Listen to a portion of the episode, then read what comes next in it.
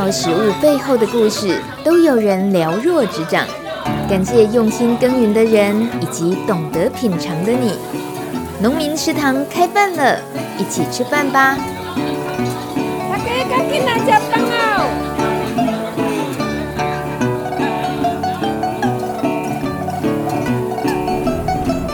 ！Hello，欢迎收听农民食堂开饭了。今天为我们上菜的主角是住在花莲寿丰乡的米食农艺师李庆豪。大家猜得到节目制作团队大米和阿谦现在人在哪里吗？耳尖的一定听出来喽！我们正在火车上，在台湾东部搭火车真的是一件非常享受的事。不管晴天或雨天，窗外的景色都会让你舍不得打瞌睡。但是哦，千万别用观光客带滤镜的眼光看这些岁月静好、青山绿水、毫不费力的样子。其实，最近花莲在地人正在为了保护这些好环境而上街头抗争。因为食品大厂卜蜂集团规划要在花莲县的寿丰乡、凤林镇以及光复乡等地设置六处养鸡场，总共将饲养三十三万只种鸡和蛋鸡。引发了这三个乡镇居民以及在地原住民极大的反弹声浪。其中，凤林养鸡场预定地就在马佛部落附近，但是补风要盖之前却完全没有和原住民沟通，这违背了原住民基本法规范。加上卜蜂在花莲三个乡镇设厂地点都在水源区旁边，大型养鸡场一旦设立了，所带来的空气污染和水质污染等等环境危害，令花莲乡亲们不得不团结。五月底的时候，群体北上抗议卜蜂的设厂。连台北和彰化的环保团体也串联一起声援，因为捕蜂在彰化的养鸡场设备就发生过多次的故障，导致废水夹带着污泥溢出来，恶臭难闻，也滋生病媒，还有老鼠危害。因此，他们建议花莲更应该审慎的评估。在花莲马佛部落的居民罗连勋他说：“好空气是用钱买不到的。这些大企业到花莲赚了钱，留下污染，然后拍拍屁股走人了，更别谈什么回馈金，因为那是在侮辱村民的智商。”另外，花莲县议员赖国祥将推动畜牧场管理自治条例草案，来保护原住民传统领域不被污染破坏。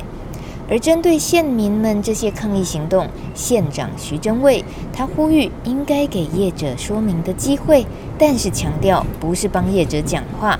如果最后没有达成共识，县府就会撤照。这事情后续如何发展，我们会继续关心。啊，到站了。田站快到了，各位游客，丰田站准备到啊，各位旅客，丰田站快到了，Attention please。We are now arriving at Phong Thian Station. Kita Sarikaka mengapai Tugu Phong Thian 站。下一站，寿丰后一站，寿丰下一站，寿丰。Next stop, Shou Fong Station. Kapulan Agusani 寿丰站。今天来拜访的农友李庆豪，他十年前和太太慧云从台北搬来花莲之后，遵循秀明自然农法，全职投入务农。夫妻创办的四季耕读农园，耕作面积从五甲到现在十甲多，而且从种稻到烘干碾米都自己来。更厉害的是，他们会研发非常多样化的米食加工品，像粽子啊、萝卜糕、藕龟壳。年糕、汤圆、纯米米苔目，还有麦芽糖、玄米茶、花生酱等等，所以我称他是米食农艺师，一点也不为过。哦，庆豪来了，我们先跳上庆豪的车，在一边聊喽。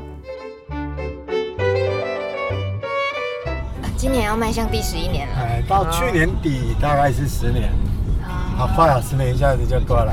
你要现在跟人家说你是哪里人，你会怎么讲？哎，其实我还是讲我是高雄人嘞，真的？哎，为什么？我老家在高雄啊，嗯，后来都在台北上班嘛，嗯，然后这十年就在花莲这样子，嗯，哎，我也其实要讲什么在哪里人也讲不清楚了啦，台湾人很可爱啊，就比较习惯讲你哪里人，其实讲的是出生地嘛，对不对？对，哎，所以我们都习惯我们出生在哪里就讲了，在哪里。啊。另外，那个那个国语可能还好，像像我们台语就会有地方上的那个口音，人家一听也知道你是哪里的。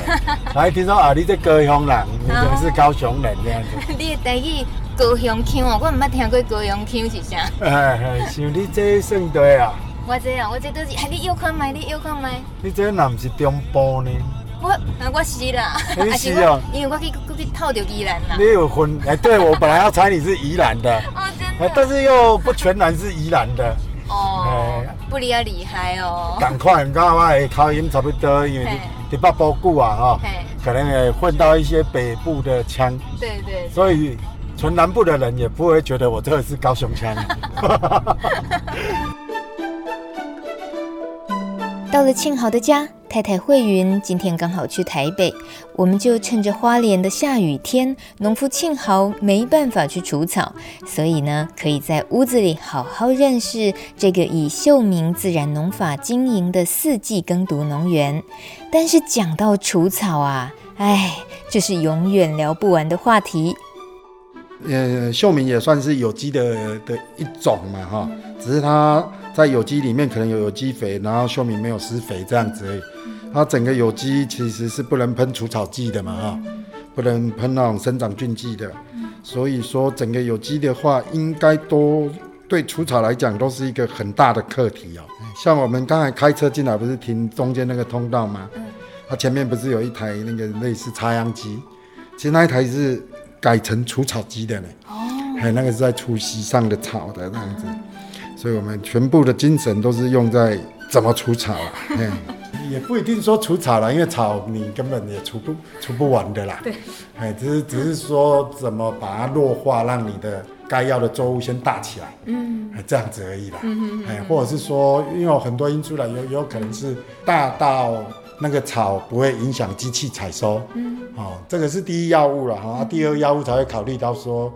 哎，草量少一点，会不会让你的作物的产量高一点？嗯，嘿，嗯，因为现在现在如果五谷杂粮依五谷杂粮来讲的话，几乎都是要机械采收了哈。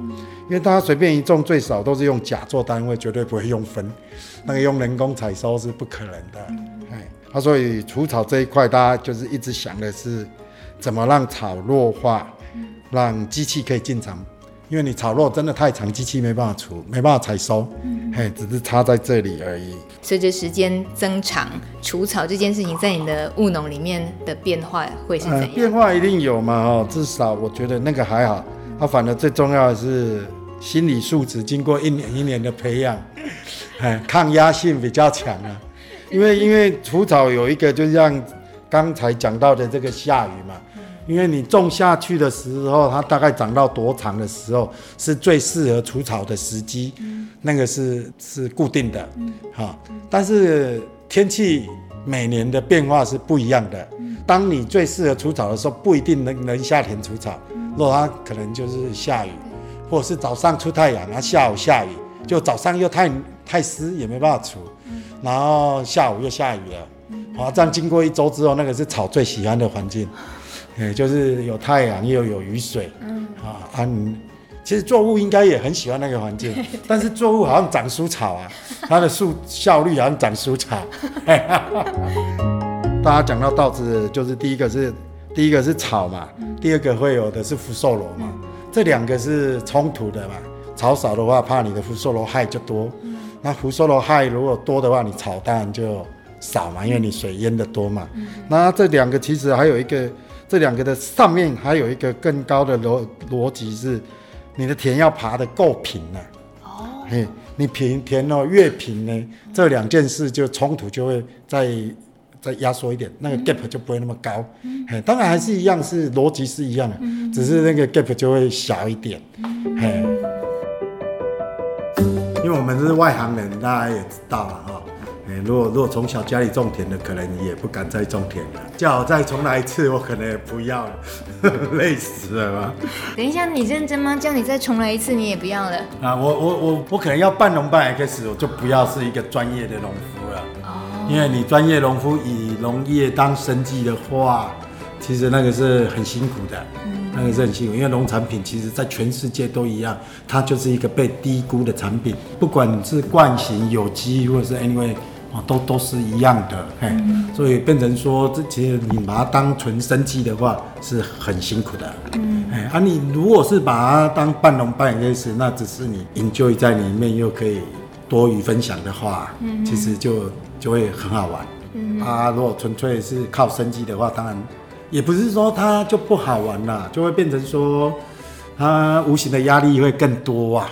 你怎么会扛了十年了？现在有这个感触，难道来不及吗？难道来不及改成半农半 X 吗？比较不容易了吼，因为这慢慢点点滴滴添购的设备，其实都是专业农的设备，嗯，啊，都是以可能，呃，十甲做单位去添购的设备，嗯，你现在要变成三分的面积，这个好像太浪费了啊，也不用啦，反正专业农的就就是专业农，我只是说。在是，如果再让我历史重回到十年前的那一个十字路口来选择，当专业农或当半农半 X 的时候，我以我现在的角度去看十年前的话，我可能我就会挑半农半 X，比较好玩，比较轻松，嘿嘿，是不同的状况这样子而已。哎，并不是说当专业农就不好，压力在那个岔路你已经选了就选了，也不用想了嘛，他就把它发挥成另外一套模式出来这样子了哈。因为刚开始我我跟会员的想法很简单嘛，反正五甲租下来都种不完，就不要种了，种个两甲一甲可以荒在那里。嗯哼。后来是有地主跟我讲，你那个如果不可以荒在租了没有种的话，政因为政府是有补助你的，哦，所以变成他就不补助你，就钱都要你赔，那不少钱哦，一甲大概也要差不多十万块左右，他赔下来就不少钱了，哎哎。啊，所以所以来不及了。对，就这样，就变一个专业的水稻农了，这样子。有点被赶鸭子上架，变成专业水稻农。对对对对对。然后种了之后，因为都自产自销嘛，哈，不像别人可能像惯行农，他可能种了，他就是交交交出去这样子。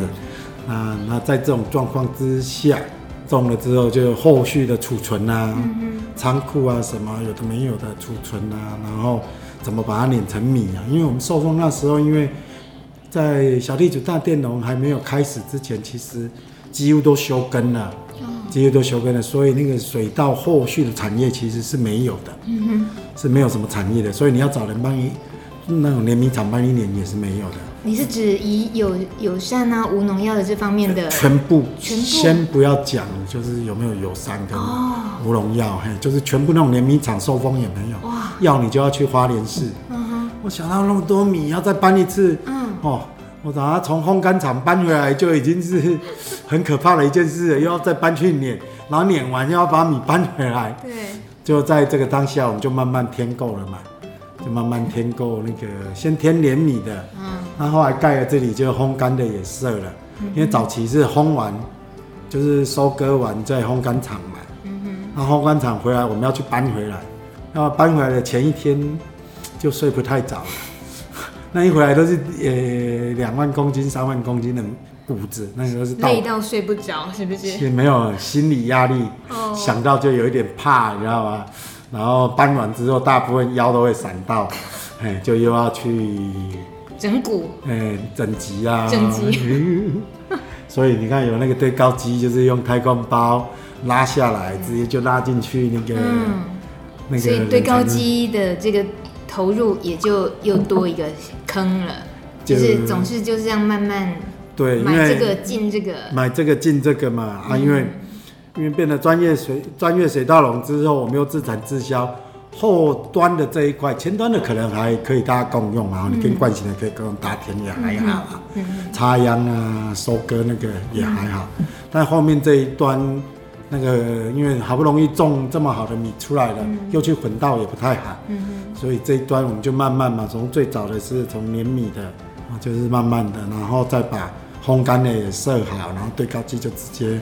然后冷藏室这样进去，就这样一系列的把它慢慢架起来，这样子。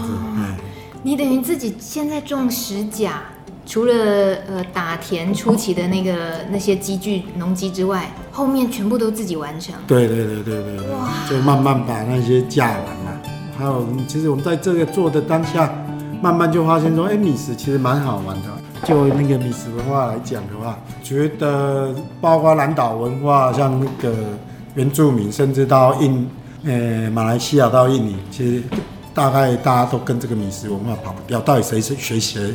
上上课比赛呢？啊，怎样？这个没有去去看哈。一般朋友来，你就会说啊，我请你假饭，我请你吃饭。然后如果是在状况好一点，可能就。嗯，像客家人结婚的时候，因为他可能外地来的，又比吃饭要再更尊崇一点的，他就会把米是做成汤圆，哦，把米磨成粉，嗯哼，做成不同的形。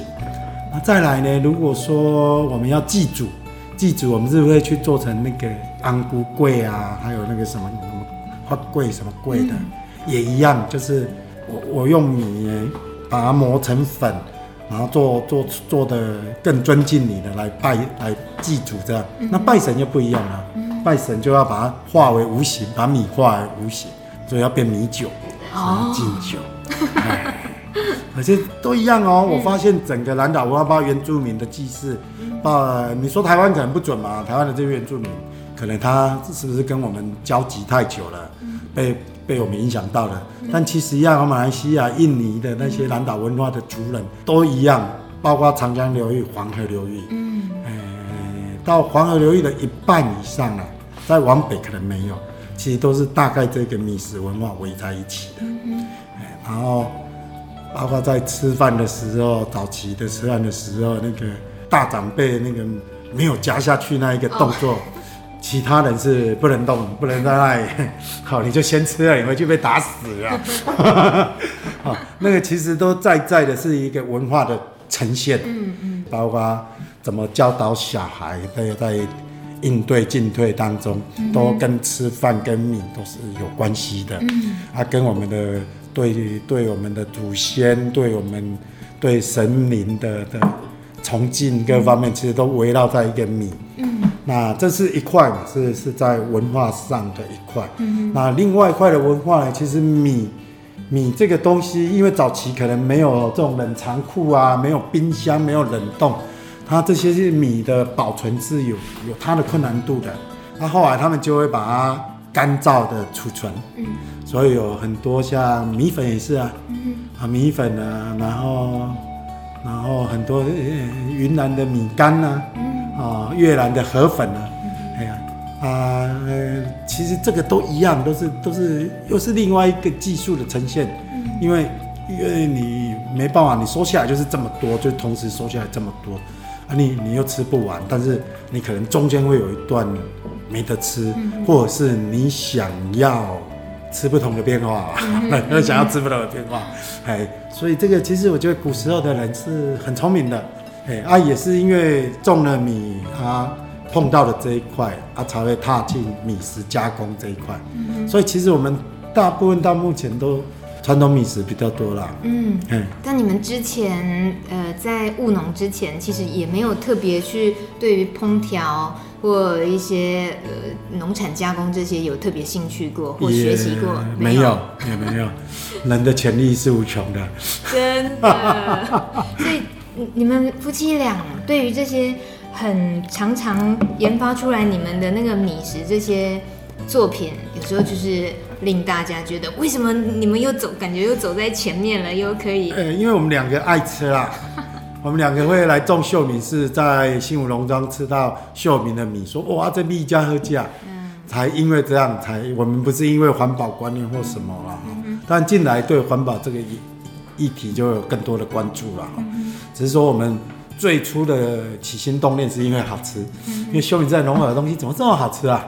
那胡萝卜吃起来好像地瓜一样，煎起来吃好像地瓜一样，是因为这个原因而进来这个地方的。啊，所以基本上我们做的东西都是因为自己喜欢吃的才做这样子，不喜欢吃的就没有做。嗯，有啦，有一两样是因为一直被被被一直吵，一直炒，被客人吵要吃，哎，吵到受不了才做的。例如什么？像那个甜酒酿哦，哎，其实因为我是本省人，我们而且又是高雄的本省人，在一个比较炎热的地方是不会吃甜酒量的，嗯，所以也是可以接受克制化的嘛。结果啊没有没有广告出去以后你就更苦恼。没有做，既然做了就把它做一批了。那做几罐其实。你等一下，你来看我们的的那个设备就知道了。是做几罐也是一个麻烦了。嗯哼，哎，要做就做一批了，做一批。你们的米的食材有像端午节要到了粽子，对，然后过年过节一定要的萝卜糕、藕龟挑、年糕、汤圆，然后米苔目，然后糙米麸、麦芽糖、玄米茶、花生酱、糙米米粉等等的这些。是，这不是。随时都可以供应的全部，但你们几乎一年一整年下来都有很多样化的米食制品在推出，对不对？季节性的就季节性嘛，哈、嗯，像汤圆那种就是冬至之后一直到元宵节，嗯，那萝卜糕应该也是大概就是冬天有萝卜，嗯、一直到没萝卜嘛，嗯，大概就到国历的三月左右，啊，然后藕龟挑也是嘛，因为藕龟挑芋头可以冻了。所以大概可以撑撑撑到四月，好，撑到四月就卖到四月这样子。嗯哼，因为农产的呃加工品这么多样，也就代表着你们耕作的那个稻米的米米种也很多样，像台梗十六号。嗯，然后你可以介绍一下你耕作的。最主要的第一个是台梗十六，就是我们吃的米嘛哈，可能因为碾的比较白不白或不碾，嗯，或者是脱壳而已，所以会有糙米、胚芽米。啊，白米，白米这样。子啊，台梗十六大概是这样，是，然后会有糯米嘛，啊，一般的圆糯米，圆糯米就是拿来做汤圆的啦，哈，然后我们还有红糯米、紫糯米，啊，那种特殊米种，哦，然后还有再来米，再来米就是做萝卜糕的，嗯，啊，然后红糯米我把它金白，完整的名字应该叫红糙糯米才对，因为那个红糯米其实它是，啊，那个紫糯米应该叫紫糙糯米。就是它的壳是红的或黑的，哎，啊，我又把红糯米的那个米磨掉，磨掉，它就会变粉红粉红的，拿来做肉粽，绝配，真的，那个有一个焦糖味，好好吃啊，好好吃，哎，因为我我我的粽子不是北部用炒的，嗯我米有炒啦，嗯。我米有炒，但也有煮。那再蒸，你 就是喜欢融合成一个自己自成一派就对了。对对对对对，因为南部粽全部用煮的，又太黏，又黏到哦已经看不到米了，嗯，我觉得也不好吃。啊，北部就种那种用炒的，像油饭又太干，嗯，那个我也吃不习惯，啊，我就把它稍微融合一下。没有粘到米粒，还看得到这样子，有点黏又不会太黏。对对对对对。大家如果想追求不南不北，所以我说有点黏不会太黏。我说它是中部粽啊，加起来除以二的。你自你自己发明的中部粽。当然中部粽中部人抗议说我们也是用炒的。说那你们不跳出来讲说，这不叫北部粽，要中部以北的粽。这个端午节应景的谈谈你们对于包粽子的自己的研发，呃，特别找出来的一些特色。现在讲到米的部分，然后你刚刚讲。也放进了红糯红红糯米金白这样子，是精白之后，然后米的部分的那个口感，刚刚也讲了。是。然后你大概里面包的馅料，你会怎么样追求？其实我馅料我没有很追求啊，我我要追求的只是一个平凡的美食而已。我我马上既然肉粽两个字，就有肉，有肉嘛，粽下面是个米字，已经有米了嘛。米很重要，米很重要嘛，然后肉一定要有一块肉。嗯哼。啊，肉其实我们就去找的是比较。好的是有生产履历的，嗯、啊，无抗生素残留的的肉，嗯、所以我找的是有新肉铺子的肉，嗯、很贵的，那一块下来大概超十五到二十块。哦，哎，我把它换算啊，切一切切一切啊，换、嗯、算，哇，这应该要的啊，你一颗粽子成本。哎呀，所以卖一百三啊，我也我也卖很贵啊。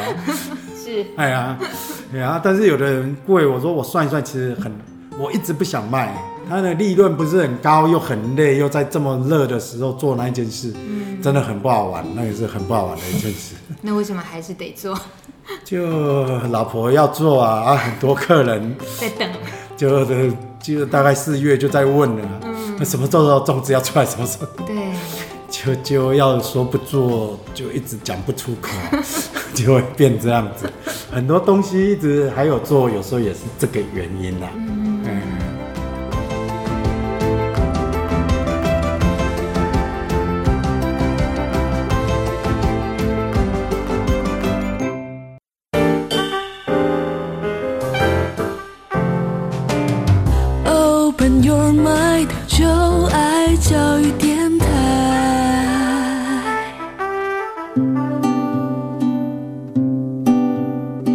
收听的是《农民食堂开饭了》，每个礼拜一晚上六点到七点，我是大米。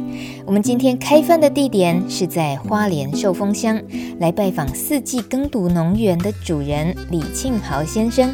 他和太太一起将传统米食文化发扬光大，好吃是他们的首要追求。很多人吃过他们的台梗十六号米，都知道谷粒饱满。米粒外形圆滚滚、晶莹光亮，而煮好的米饭呢，比较具有粘性，软软 Q Q 的。到底是什么原因让米饭能这么好吃呢？米饭的口感这件事情啊，嗯，为什么能够感受到那么好吃？就像你一开始去吃到了秀明农法的米，是，然后你觉得怎么可以那么好吃？嗯，我们往它的源头追究一下，为什么它可以是？口感吃起来，然后香气或什么的，为什么它能够那么样的突出？其实就这个回过头来又讲到秀明自然农法嘛，哈、嗯，施作准则嘛，哈，第一个当然就是不喷药嘛，哈，不施肥，然后自家留种，啊，其实我们就从这三个来讲就好了。在旧稻子来讲，一期两期做的话，那一定是四地四种嘛，哈，四十四地四种这样子，因为不喷药不用讲了，哈，其实不喷药这件事。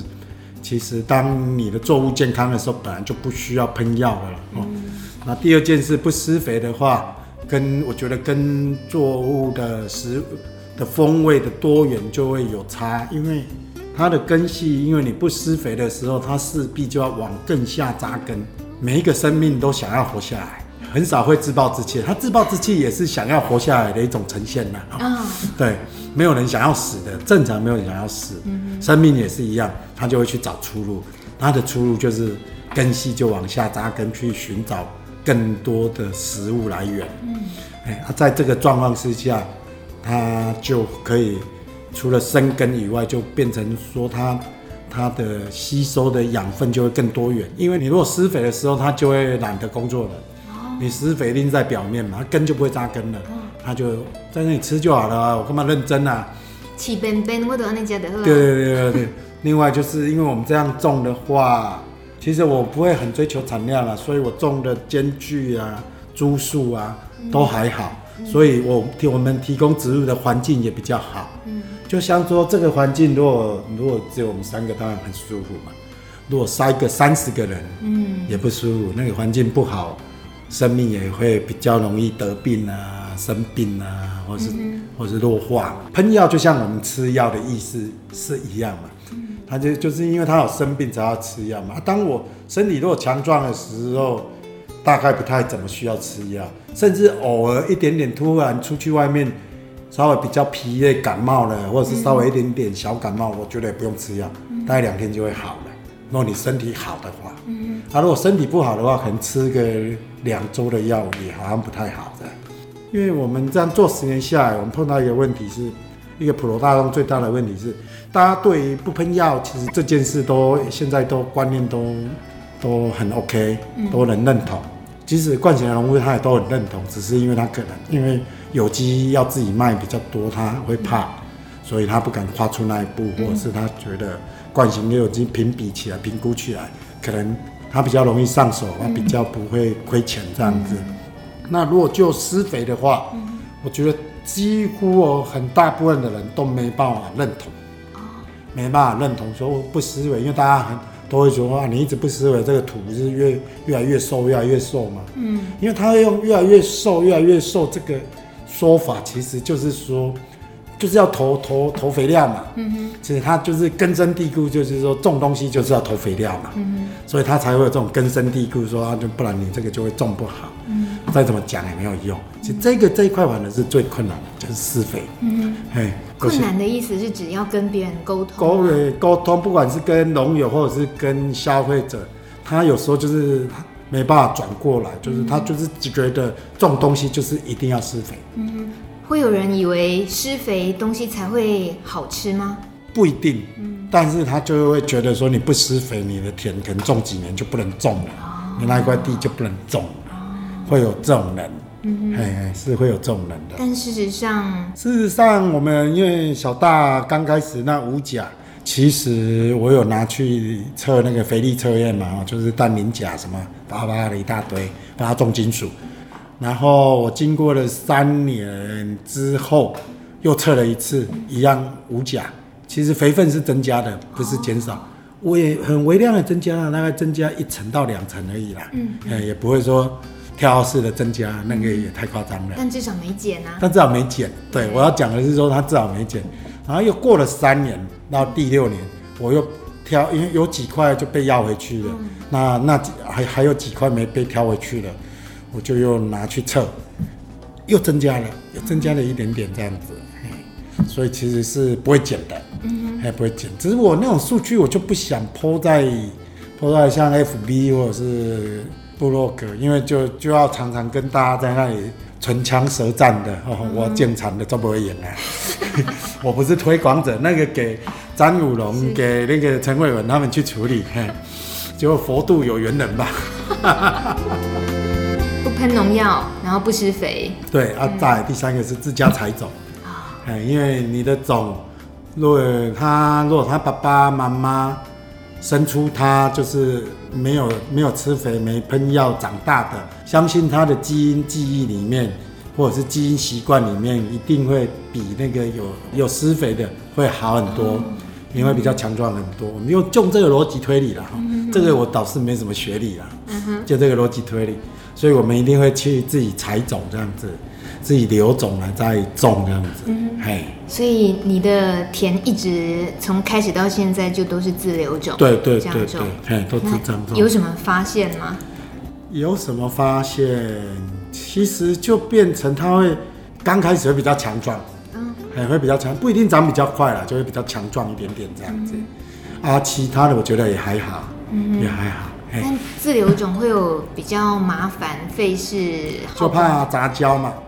怕杂交，所以有时候还要去挑。嗯，哎，因为所以有时候我们也会去留一块，没有每年啦，嗯，大概三四年会做一次，就是请大家来插秧，插一根的。如果你那一根刚好不是台梗十六啊，嗯，它的那个长势就会跟其他人不一样，哦，就可以把它拔掉。啊，哦，你改天采收就摘了，它就是纯种田了。是，哎，嗯哼，那个不是为了产量，是为了铲除异己。铲除异己，嘿，因为你如果插三根五根啊，它长出来之后你就看不出来了啦。哎、嗯，然后、啊、你插一根，它可能会长三根四根，那每个人都长，啊，大家都这么高，啊，它怎么特别高？哦、嗯，它特别矮，好、嗯，这都都都是不同品种，就可以把它拔掉，拔掉这样子。种田的这些年下来，有没有遇过很明显某一年的米吃起来跟隔年的米吃起来口感风味特别不一样，或消费者的反应？其实每一年都不一样。其实我觉得每一年每一期的风味都多多少少不一样了哈。那当然这个当中天气是最大因素嘛哈。然后有时候可能淹水管理我们可能有一点改变，或者是刚好那个水菌的水刚好不来。啊，或者是都是要了，要么就不来，要了就是倒洪水来了，那个灌起来也不一样，可能也会有差。还有我们那个插秧的时间点，插秧是比较早插还是比较晚插？这品质是这样嘛？就是说你种的时候就不要种太密嘛，啊，不要种太密，让它有比较好的空间去成长嘛。在栽种的过程，它好的空间成长，它长得就大嘛。它长得大，它身体好，它长得小孩，当当然种也会比较好，因为我们是要吃它小孩，嗯、不是要吃它啦，它也不好吃。那大的连福寿螺都不吃了。对这是第一端嘛，我们种的时候的第一端。嗯、第二端到回来的时候，再来就是干燥嘛。干、嗯、燥的时候就是水要让它慢慢出来，慢慢出来。哦、所以我，我我像我们烘米，大概就是烘四十八到三十六个小时一次，嗯啊，外面的职业在烘的大概就是差不多十八个小时，最多就是二十二个小时。啊，当然这个有时候时间长短呢，也是背受你那个你的骨子的量多跟寡会稍微做微调这样子。我只是说，如果满仓的话，满格的话，我们大概要烘到四十八个小时。啊，如果是一半的话，大概要三十六个小时。哎，就是慢慢烘，中间还会停。嗯，哎，中间还会送风。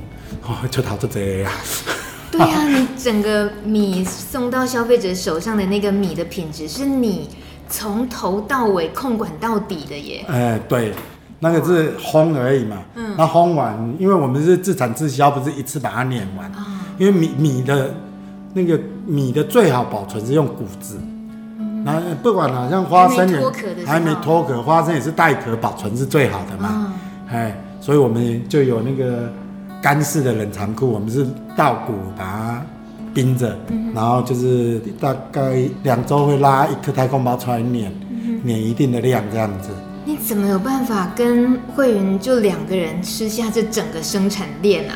所以我们机械化的程度相当的高。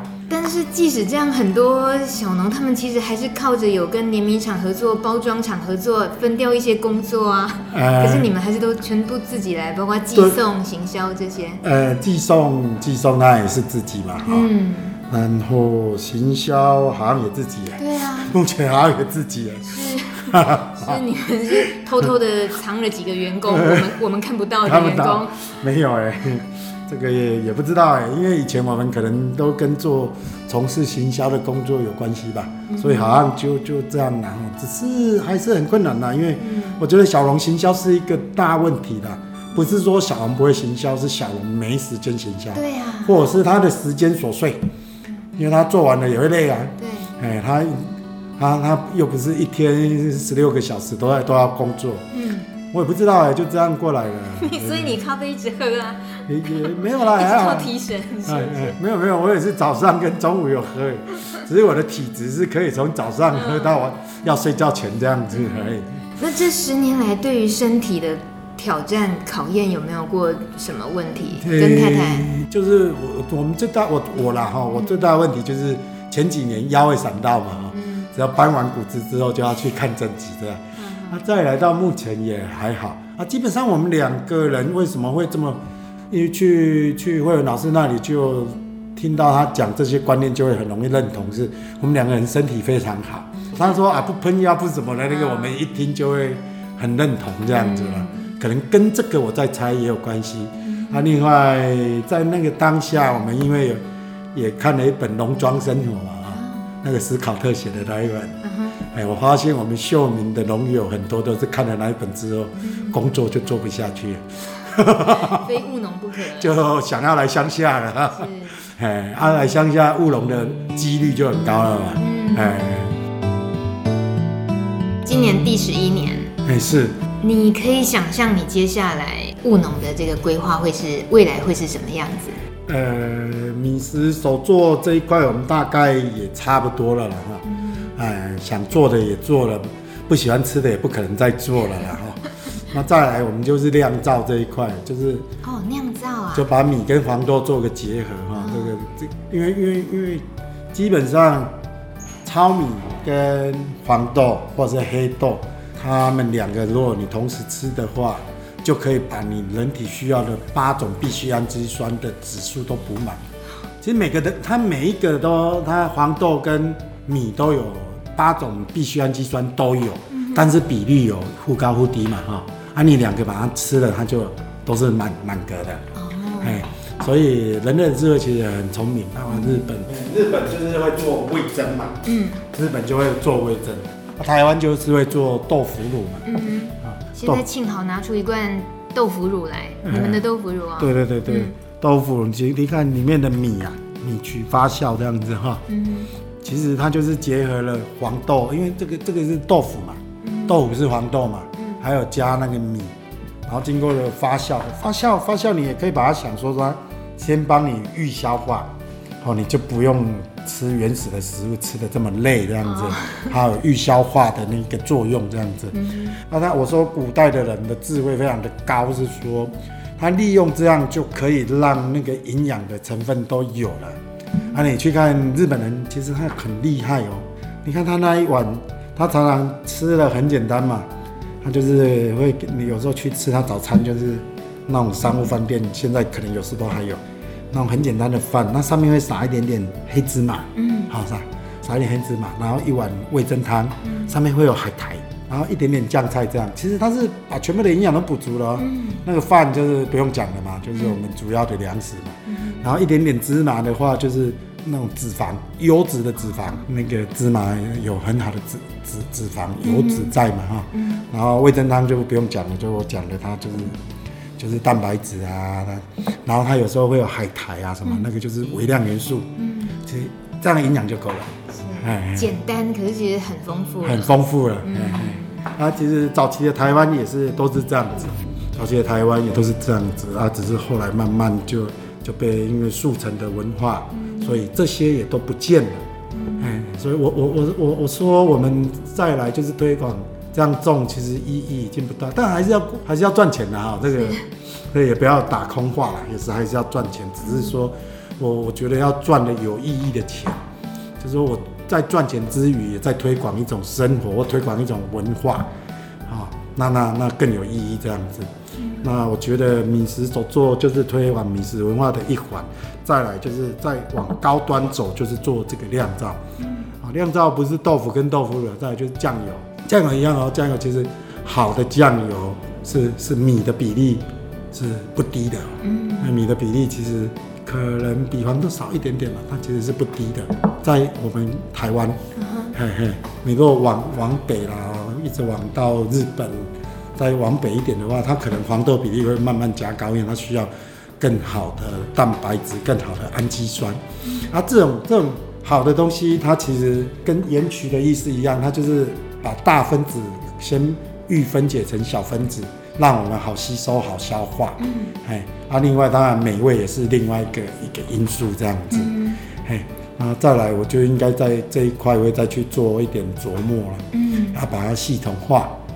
系统化，然后再卖个几年，哎，就不做了，哎，就真的要来做推广了，因为老了啦。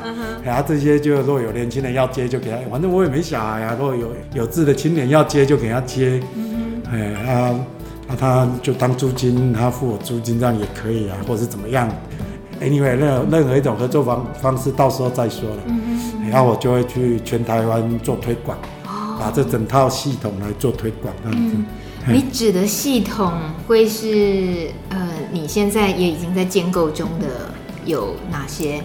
呃，米食米食手作那里，因为我的机械化程度几乎都已经算高了了哈。嗯。包括学理啊，包括学理，我这不是我这不是阿妈阿伯啊，人家讲哦，这这加水加一块分分啊，没有，这个是有。有科学化的，哎，大约多少啊？就那不是觉得，反正一点一滴的水啊，盐巴什么的，都是有比例的，哎，哎，都是有啊，都有学理的，啊，也不是说你一定要照这样做，啊，也不是说你一定要照这样做，你的比例调整了之后，它就会变怎么样？哦，变比较软，比较硬，比较香，比较咸，比较怎么样？另外，哦，只是说我这个比例是我觉得它好吃的，嗯，哎。啊，也会变呢、啊。我说不定过两年之后口感变了，嗯、觉得它不好吃了，我就会把它再变成另外一种了，也有可能。但至少知道是从哪里去调整，对对对，就可以是自己要的这样。哎哎，嗯、这个大概花了五六年嘛，慢慢把它系统化。当然也去学了很多啦，嗯哼，啊，从谷物研究所啦，从很多，其实我上课的钱也花了不少。花了上百万应该跑不掉。哇，这句话讲的一开始很客气，我钱也花了不少，上百万跑不掉。哎哎哎，很多哎。上百，就是这种成本。嗯。哎，然后包括我们也上，像会员是把整个黑色的都上完了嘛哈，整个 HACCP 的，啊，我施工所的课，嗯，包括灭菌啊什么东西的课，我们也上了很多。嗯。哦，除了除了学理以外呢，因为加工就要加工卫生的基本的。因子，我觉得这个当小龙不要以为是小龙有什么了不起，嗯，卫生就是卫生，吃的东西该怎样就是怎样，嗯，所以所以这个这块其实我也是蛮重视的了。当然，因为在田里建构，而且它又不是我们主要的主业，建构的速度并没有那么快啦，嗯哼，但就是会往那个方向一直走。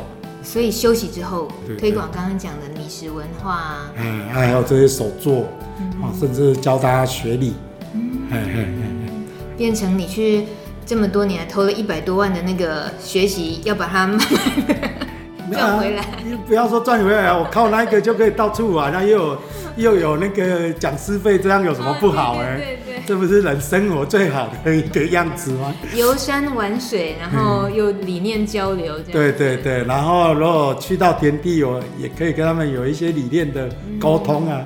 不要说教导啦，因为那个。那个每个地方的种法一定有不一样，嗯、但是那个学理或是理念，我相信是一致的。嗯，相信是不会变的。嗯，或者是至少我种这么多年，我到六十几岁应该有二十年以上了，嗯、应该也有些学理是可以让新进者可以参考的。嗯、因为龙有一个很大的问题，就是很难传承，传承不容易。因为你如果在工业化，假设说我做这个杯子，我今天做这个杯子，它可能要五个步骤。嗯，啊，你今天可能做一个步骤，你一周做出来一个杯子，你下一周礼拜一开始又从第一个步骤做到第五个步骤。嗯，好、哦，所以你一年下来重复了非常多次。哦，但是你农呢，今年种完了，这这一期种完了，种错了，你就明年再种了。嗯，哎，啊你，你你有几个明年？嗯，你一一个人大概三十年、四十年，而且累积的有些东西是潜移默化的，嗯、你要把它树枝文字文字啦，或者是树枝一个公式是很困难的，因为老天爷不是你决定的嘛，哈、嗯，啊，所以这些东西大概到你熟了之后，你大概跟老天爷的距离也越来越近了。跟老天爷，你是指回到老天爷身边？对对对对对，所以你要把你的那一套传承是有一点困难的，哦、所以我才说我不能这样一直投，一直一直陷在里面，嗯、大概最多最多就是六十岁就要跳出来。嗯哼，我说的了，我现在想的啦，嗯、是不是真的有办法这样子？我不知道。啊，那然后再利用个十几年，是游山玩水啊，嗯、然后也做一些传承。嗯哼，我觉得这样才有意义啊。那你去游游山玩水的时候，你已经建构起来的，呃，就是四季耕读农园这个现有的整个资产资源，你说你也很欢迎有人有年轻一代来接班，是吗？嗯，对，如果如果他刚好跟我的理念契合或怎么样，或是有缘，嗯、他愿意接就接嘛，哈，那当然。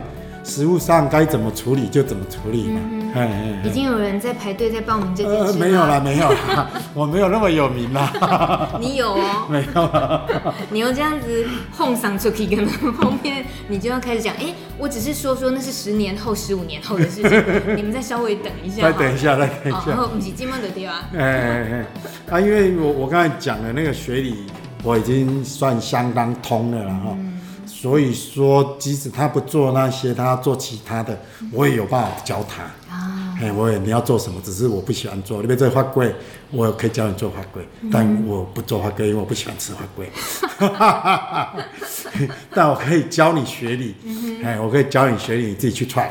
可是花龟这种很非常台湾传统的。简单说起来，农村婆婆妈妈都会做的东西，它为什么是需要从你这里学？你如果要做传统的花粿，其实是不容易的。啊，现在花粿几乎都是，而且特别是面粉的，他买一些发粉怎么去发的？嗯、早期的花粿是不用发粉的，嗯、现在的婆婆妈妈几乎以为说用发粉是正常的、传统的，哦、哪有那个把它打发空气在里面把它蒸起来？嗯，但失败率也比较高啦。嗯，发不起来的失败率也比较高。用发粉的成功率几乎是百分百，嗯，嗯，所以这个轨迹也是这样嘛，就是，是。嗯嗯，我我我其实对于你们像饭呃，你们的产品里面有。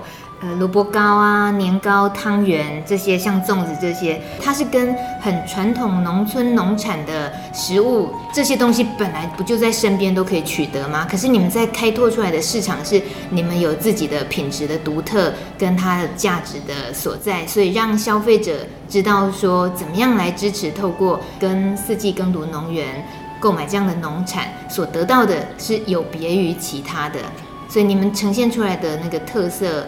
特别不一样的部分，价值是什么？嗯，讲到价值就就复杂了。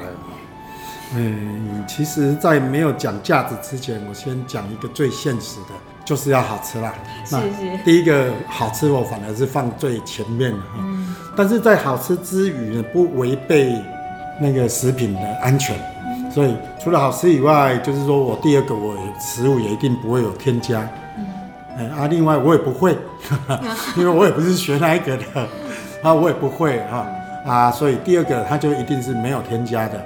第三个，我的食材几乎都是我自己种的，哦，你说我可以挑从芋头，从糯米，从几乎的成分大概九成以上都是我来自我们的农园，所以我们的食食材也是非常的安全跟优质的。嗯，好，然后你所谓的价值呢，其实现在买的这一些人，绝对不会是我们这一代的长辈。嗯，你叫我爸去买一颗一百三的粽子，粽子他应该是不太可能了。嗯，然后我寄给他，他常常骂我说：“你就留着卖就好了。”这几条价贵。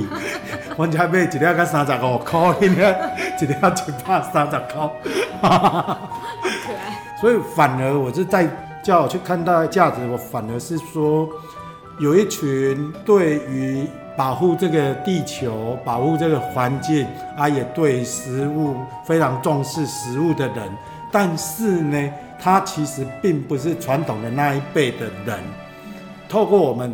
而知道了这些传统的东西，有的人买我的藕龟壳，在他以前并没有吃过藕龟壳，嘿嘿嘿，他吃了，他觉得很好吃，嘿，然后有一次可能在菜市场，他又买了，他写信给我讲说他那个很难吃，怎么样的？那你，所以我觉得这就是经过这种几次的激荡，让他去看待更多的传统食物，因为。因为对理念非常认同的，他可能在这传统的领域里面，其实他已经很少接触了。是，所以那个时代在演进，是一定会这样子的。如果透过这个因素而让一些，也特别是有读一些书的人、有理念的人，可以多认识一些米食文化，我觉得很棒啊！嗯、啊，我也赚到钱了、啊。嗯哼，哎，当然也很辛苦啊。对。确定有赚到钱了？啊，我有啦，我也有赚到钱了呀。啊，所以就。在我在看待里，它的价值又是一个不只是双赢而已，是三赢。